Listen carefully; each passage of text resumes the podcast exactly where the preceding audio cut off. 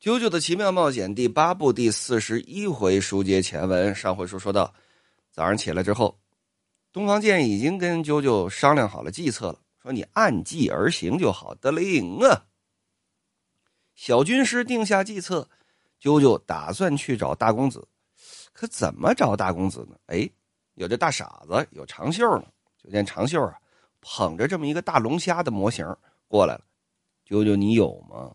哎，你有吗？嘿嘿嘿，我哥昨天给我带的，我亲哥，你有吗？你跟我这么个外人，你跟这嘚瑟你妈呢？啊，你这哎，大龙虾，伊式龙虾，伊式龙虾，你等会儿，你哥去的哪儿？你哥去的菲律宾和越南，然后给你带回来了一个日本东部太平洋地区的伊式龙虾的模型。啊，孙子，长点心吧！你哥这就是糊弄你的，那我不管。他给你什么了？嗯，你，哎呦，你怀里脏兮兮的那个瓶子，就是他给你的见面礼。哦，这这这瓶子不是，瓶子里边装的才是。我看看，一伸手接过来了。哎呦，这不这不锹形虫吗？这个，这这是锹形虫的模型啊？呃，不是。还是有点不一样的，这是活的啊，活的，这凭什么我这是模型，你那是活的呀？再看旁边，二小姐啊捧着这么一东西，哎呀，这是大哥送我的礼物啊，用敲开的椰子壳做的烟灰缸，嗯，这在网上买不得五块钱呢，真好玩啊！真是我亲哥给我买五块钱的礼物。东方家这大小姐呢，捧着这么一件 T 恤衫就一文化衫上面用汉字写了三个字“青海龟”，然后底下呢印着这么一只红色的海龟。嗯，这 T 恤衫成本价也也估计得五块钱。呵，这大哥给两个妹妹买东西可真下本啊，真下本哎，红村姐，他给你买礼物没有？呃，大公子的确给了我一些礼物，不胜惶恐。哦，是啊，给你买了什么礼物？送了我一个奥斯卡小金人的模型，嗯，细思极恐啊！送了一个奥斯卡小金人，可就见啾啾心说：“太好了，整这会儿大伙儿聊的热闹，嗯，也能看出来这当哥哥的确实不是特别的着调。出去转了一大圈，回来带了十块钱的伴手礼给自己的俩妹妹。嗯，哎呀，我找大公子去。啾啾故意说的很大声，故意让二聪明听见啊。”我找大公子去，我让大公子教教我这个锹形虫啊到底怎么养。哎呀，大公子住哪儿来着？哎嘿嘿，干嘛？找我大哥？想得美！我大哥才不会教你呢啊！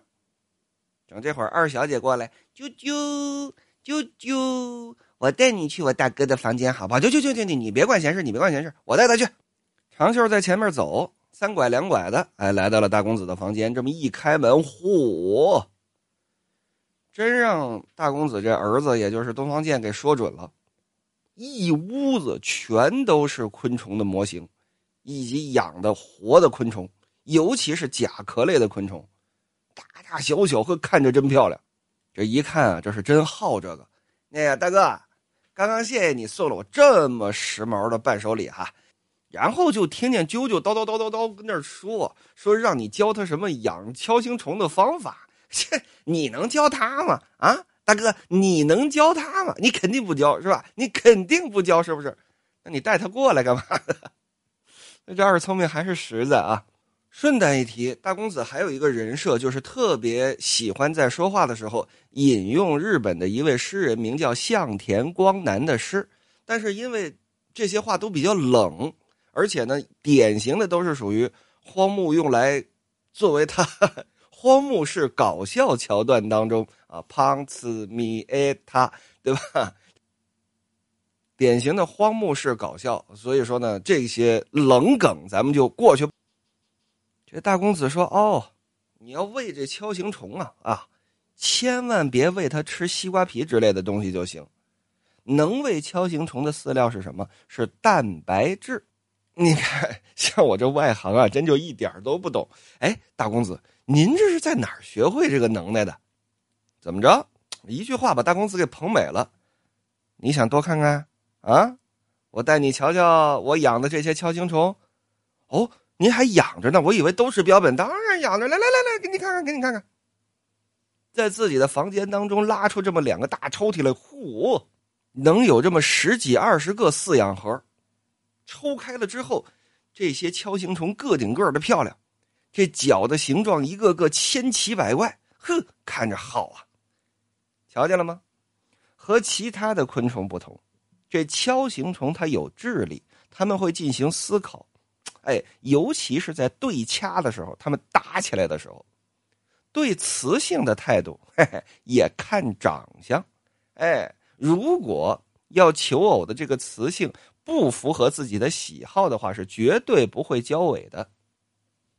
但是话虽如此啊，哈哈，根据我的统计，虫子它就是虫子，思考的时间最多也就四十五秒，马上就会忘掉。这昆虫嘛，对吧？不过有智力是肯定的了，因为他们相互一见面，你看你是谁，你是谁，哎，两边都不服，所以肯定会有压力，所以不能让他们看见彼此，一定要分开单独养。哦，您这意思是，您养的这每一只都是斗士？哎，你用的这词，你看，九九，您这孩子我喜欢，差不多吧。他们比生存在自然界当中的要更强，活的也更久，因为吃的东西好。那这个，就见啾啾很欠，往地上这么一蹲，指着其中一只锹形虫的这个饲养枪。这个地方叫什么呀？这锹形虫最灵魂、最核心的东西什么？就是脑袋顶上这两只大角啊！我专门搜了一下，这个东西叫什么？这个东西叫做上颚。啊，这是学名。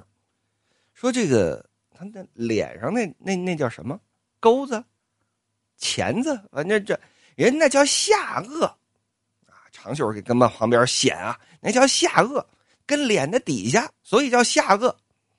哦，是啊，是叫下颚是吧？哦，哎，这只好像这下颚怎么这么薄呢？这不禁打这个，这这这不能打。这只看上去就比大公子送我这只啊要菜，那一比菜鸡不是一个量级上的。他的这下颚感觉比我养的这只要次，这要真打起来，我估计是我养的这只赢。你瞎说什么呢？啊？那你小子叭叭叭的跟这说什么呢？哦，那你看，我不好意思，不好意思，我我这人呢，瞧我这张嘴呀，我这没别的什么意思，就不不不好意思，就是。下意识就说出来了，我这好奇，我这不是心里头想，这要是打起来，谁能输谁能赢？你说，嗨，这能不能赢的？没关系，没关系，没关系，跟这个这个恶的这个厚度肯定没关系啊。结果呢，这长袖啊还跟旁边推波助澜，我估计长袖不说这几句话也就没事了，长袖呢还跟这儿替自己的大哥呢显殷勤。啊，你这个装什么呢？你懂个屁呀！你懂个屁呀！你啊，我告诉你啊，再瞎说这话，我抽你啊！是是是，对不起对不起，不好意思不好意思。就见大公子想了想，没说话。哎呀，舅舅说：“那行了，呃，多谢大公子，喂他蛋白质，那就蛋白呗啊，或者说喂它个虫子什么的呗。呃，我在网上再查一查，这这这地方真好，真真好。哎，那个大公子打扰了，我这走了啊。”说着，扭头刚要走，九九，你等会儿，你刚刚说哪只虫子来着？这只是吧？啊，P 二十八号，你是说二十八号的上颚很薄吗？那既然你说它不行，要不咱俩这虫斗斗？说着一伸手，由打这饲养箱里把这虫子可就给拿出来了。啾啾心说：“呵，军师算得准呐，还真就中计了。”小东方剑说：“你要跟我爸慢慢慢慢的把这话题引过来，慢慢慢慢的跟他斗。你就记住，如果被他察觉了，咱们真正的目的是什么？我爸爸一定会突然变得特别的冷静。而如果你们两个要斗虫，一定想办法让你养的那只虫赢。”如果在你的虫赢了的时候，我爸的自尊心就会受到极大的损伤。一旦受到损伤，他一定会说出一些让你能够发现其弱点的话。你千万千万不能暴露，而且最后还要赢，明白了吗？压倒性的胜利，是得令啊！再说此时此刻，大公子说：“九九啊，你刚刚说了你好奇是吧？你说的对，这凡事啊是得多尝试啊。就让咱们来康一康，他们这真斗起来，谁输谁赢啊？嗨。”公子，我我这也就是随口这么一说，您别往心里头去。这要真打起来，这三十三万日元一只，这这多心疼啊！这种事儿真不能做，还是算了吧。你说这，我我我也是无聊，不好意思，不好意思，口出狂言。那我先回去了啊。你说这个斗虫这东西有什么意思？你等会儿，你还真别说，真把大公子给激住了。你这话什么意思？人家虫子好好的在自然界生活。就是像我这样的昆虫爱好者，把它们有打自然界当中买来或者逮来，然后专门放在房间里面养着，就是为了观察它们的各个方面。结果你告诉我这事儿没有意义，你说这事儿很无聊啊？不不不，这这大公子，我我绝对没这意思。哎，你没这意思啊？你就看不起我大哥？你就不行啊？长久兄弟处。说什么叫兄弟处啊？举个最简单的例子，六子到底吃了几碗粉呢？哎，这个就叫兄弟处。俩认识的人，因为要被骗的那个人，所以打起来了。啊，一个说你这屁股又不疼了是吧？另外一个说今天不提屁股的事六爷英雄。一个赶鸭子上架，另外一个说你就不敢办。哎，这是威胁型的兄弟处。还有什么呢？比方说领着。哎，今儿我带你上我哥们儿一店里头去逛一逛，他那店里的那古董，嘿，绝了！领着进去了。哎，那什么，三儿，把你那北宋那几张好扇面拿出来，给这位陈爷瞧一瞧。对面那位，哎，好嘞，这是你朋友啊？什么我朋友？贵人，大贵人，知道吗？哦，是，这是是。来来来，您瞧瞧这扇面啊，这扇面五十万一张，什么五十万？我告诉你啊，你甭跟我跟那装啊！看陈爷是贵人，你就要宰人是吧？这是我的贵人，我的面子你都不给，陈爷，你信我的啊？什么五十万、两万块钱拿走？嘿，你这这你这不拆我台吗？啊，我拆你台怎么了？啊，我宁可得罪你，我也不可能得罪陈爷。陈爷，两万块钱拿走啊！结果这扇面呢，五十块钱。哎，什么叫兄弟处？这就叫兄弟处。只不过长袖呢，那脑子不可能理解得到什么叫兄弟处啊。他就是 毫无意识的在帮助啾啾啊，好兄弟啊，好兄弟啊！你说什么？就凭你，你懂个屁！大哥，你甭跟他较劲，他是个什么东西？我我我拉他出去打一顿去！那那那别别别！呵，这长袖呵，兄弟处使的好啊！